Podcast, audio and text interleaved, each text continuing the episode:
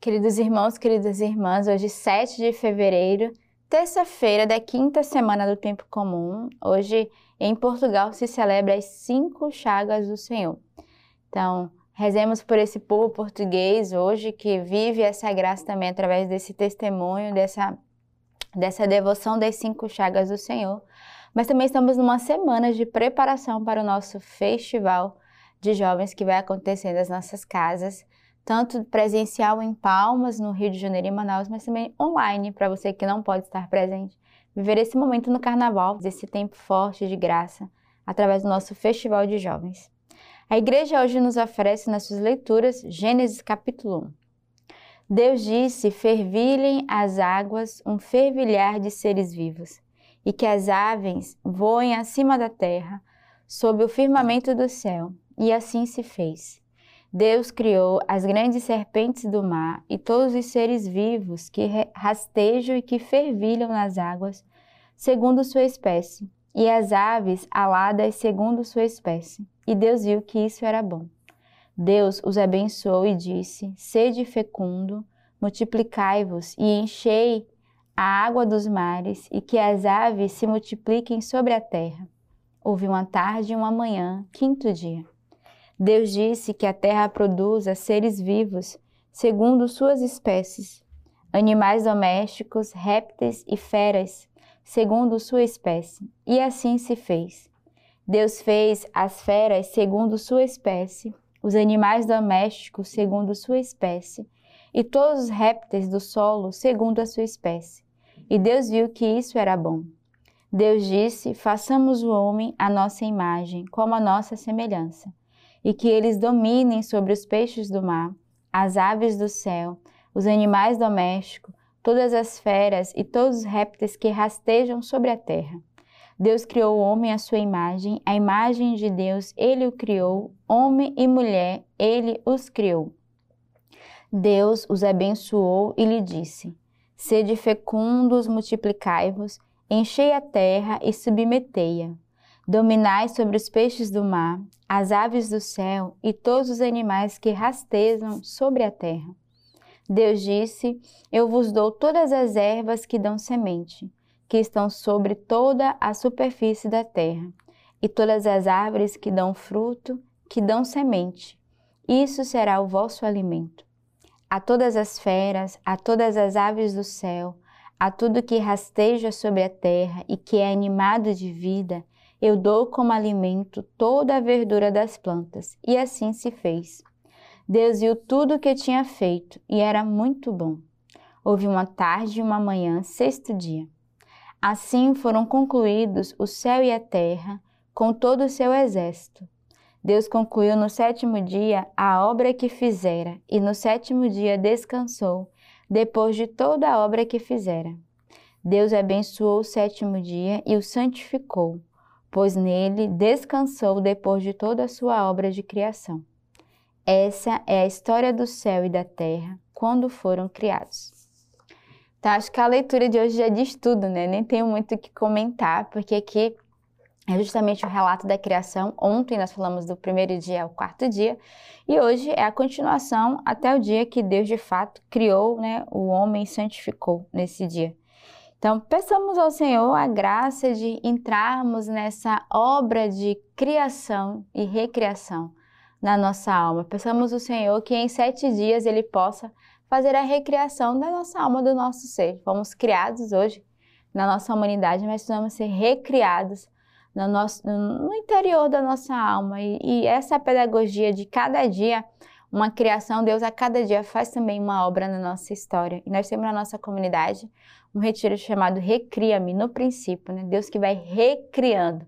Porque nós já fomos criados, mas agora precisamos ser recriados sob a sua palavra. Recriados na nossa história, na nossa humanidade. Então, a nossa comunidade oferece esse retiro de sete dias ou um final de semana. E eu convido você a viver essa graça de se deixar ser recriado pela palavra de Deus, através né, do livro do Gênesis, desse percurso pedagógico que o Senhor fez através da criação. O salmo de hoje é o salmo 8. Quando vejo o céu, obra dos teus dedos, a luz e as estrelas que fixastes, que é um mortal para que dele te lembres, e um filho de Adão que venhas visitá-lo? E o fizestes pouco menos do que um Deus, coroando de glória e beleza, para que domine as obras de tuas mãos sobre os teus pés. Tudo colocastes ovelhas e boi, todos eles e as feras do campo também, as aves do céu e os peixes do oceano, que percorrem as sendas dos mares. Então, o salmo é uma confirmação da primeira leitura dessa criação de Deus que coloca cada coisa no seu lugar, e foi isso que o Senhor fez, né? Cada dia ele foi dando forma e foi colocando, separando e, dando vida, colocando cada coisa no seu devido lugar, que ele vai falar dos animais, né? Que é, que é colocado e que é feito pela obra de Deus a cada dia. E devemos também pôr ordem na nossa vida. Assim como o Senhor fez, pôs ordem na criação, devemos pôr ordem também no interior da nossa alma, ordem na nossa vida, ordem no nosso próprio espaço em que nós convivemos, ordem naquilo que nos é confiado, como nos diz o salmista hoje. O evangelho de hoje é de São Marcos, capítulo 7. Ora, os fariseus e alguns escribas, vindo de Jerusalém, se reúnem em volta de Jesus. Vendo que alguns de seus discípulos comiam os pães com mãos impuras, isto é, sem lavá-las, os fariseus com efeito e todos os judeus, conforme a tradição dos antigos, não comem sem lavar o braço até o cotovelo. E ao voltarem da praça pública, não comem sem antes se aspergir e muitos outros costumes que observaram por tradição. Lavagem de copos, de jarros, de vasos de metal. Os fariseus e os escribas o interrogaram: Por que não se comportam os seus discípulos segundo a tradição dos antigos, mas comem o pão com mãos impuras. Ele então disse-lhes: Bem profetizou Isaías a respeito de vós, hipócrita, como está escrito: Este povo honra-me com os lábios, mas o seu coração está longe de mim. Em vão me prestam culto, as doutrinas que ensinam são mandamentos humanos. Abandonais o mandamento de Deus, apegando-vos à tradição dos homens. E dizia-lhes: Sabeis muito bem desprezar o mandamento de Deus para observar a vossa tradição. Com efeito, Moisés disse: Honra teu pai e tua mãe, e aquele que maldisser pai ou mãe, certamente deve morrer. Vós, porém, dizeis: Se alguém disser a seu pai ou a sua mãe, os bens com que eu poderia te ajudar são corbã, isto é, oferta sagrada, Vós não deixareis fazer mais nada por seu pai ou por sua mãe. Assim, invalidais a palavra de Deus pela tradição que transmitistes, e fazei muitas outras coisas deste gênero. Então, o evangelho de hoje é uma puxada de orelha, uma exortação, e também é um evangelho bem complexo, de muitas discussões sobre aquilo que é a tradição e aquilo que é o mandamento de Deus, aquilo que é puro e que é impuro. Mas eu não vou entrar num diálogo de discussão aqui de tradição ou não, mas simplesmente eu queria vos trazer esta palavra. Este povo honra-me com os lábios, mas o seu coração está longe de mim. O que é que o Senhor quer nos dizer hoje com essa palavra? Acho que isso é o essencial, é o centro desse evangelho. Muitas vezes nós, é, na nossa nosso exterior, nos nossos lábios, como diz a própria palavra, nós até bem dizemos, buscamos o Senhor, mas o nosso coração está tão distante de Deus. Vezes estamos dentro da igreja, vivendo na comunidade, mas estamos longe do Senhor. O interior do nosso coração, a nossa alma está distante, está no pecado, está longe de Deus. E hoje o Senhor vai nos exortar. Às vezes queremos guardar ali a tradição, guardar a regra, e que é importante, elas são feitas para serem vividas, mas o essencial, que é a nossa alma, que é a nossa intimidade, a nossa verdadeira união a Deus, essa está violada, está distante. Não tem acreditado, nós estamos de corpo presente, mas a nossa alma está muito longe. Então, acho que o evangelho de hoje é uma exortação, um convite. Nós estamos, daqui a pouquinho, né, vamos já entrar na quaresma logo depois da, do carnaval, nesse, nesse tempo que é voltarmos o nosso coração a Deus, um tempo de conversão, já pensamos a partir de agora de nos prepararmos para esse movimento, que não seja só os nossos lábios que louve e que esteja unido ao Senhor, mas que a nossa alma esteja unida a Ele inteiramente. E a leitura patrística de hoje das homilias sobre o Gênesis de Orígenes Presbítero. o sacrifício de Abraão. Abraão tomou a lenha do sacrifício e colocou-a sobre os ombros de seu filho Isaque. Tomou na mão o fogo e o cutelo, e foram ambos juntos. Ora, Isaque carregando a lenha para o próprio holocausto é uma figura de Cristo carregando sua cruz. No entanto, levar a lenha para o holocausto é ofício de sacerdote. Torna-se então ele mesmo a vítima e o sacerdote. O que se segue, e foram ambos juntos, refere-se a esta realidade, porque Abraão, como sacrificador, leva o fogo e o cutelo, mas Isaac não vai atrás e sim ao seu lado, para que se veja que, juntamente com ele, exerce igual sacerdócio.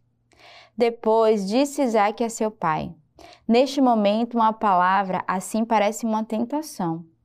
Como terá abalado o coração paterno estas palavras do filho que se ia ser imolado?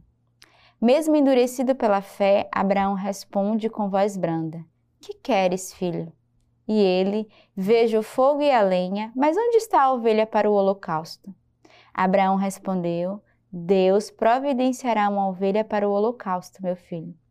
Impressiona-me a resposta cuidadosa e prudente de Abraão. Não sei o que vi em espírito, pois responde olhando para o futuro e não para o presente. Deus mesmo providenciará uma ovelha. Assim, ele fala do futuro ao filho que indaga pelo presente. O Senhor providenciará para si um cordeiro em Cristo. Abraão estendeu a mão para pegar a faca e imolar, imolar, imolar o filho. O anjo do Senhor chamou do céu, dizendo: Abraão, Abraão. Respondeu ele: Eis-me aqui. Tomou o anjo: Não toques no menino, nem lhe faças nenhum mal. Agora sei que temes a Deus. Comparemos esta palavra com a palavra do apóstolo a respeito de Deus. Ele não poupou seu filho, mas entregou-o por todos nós. Vede Deus rivalizando com os homens em magnífica generosidade. Abraão, mortal, ofereceu a Deus o filho mortal, que não morreria então. Deus entregou à morte por todos nós o filho imortal. Então, belíssima essa leitura de hoje. Eu convido você ao longo de todo dia a meditar esse mistério de fé, de confiança e de abandono de Abraão, que foi pedido a ele de oferecer o seu único filho em obediência à sua palavra, mas na confiança da graça de Deus, não teve medo. Entrou no verdadeiro abandono e o Senhor realizou essa obra. Então, para nós hoje é esse convite de fé, de confiança, de abandono como de Abraão. Que Deus nos abençoe e nos dê essa verdadeira fé e essa confiança ao longo deste dia.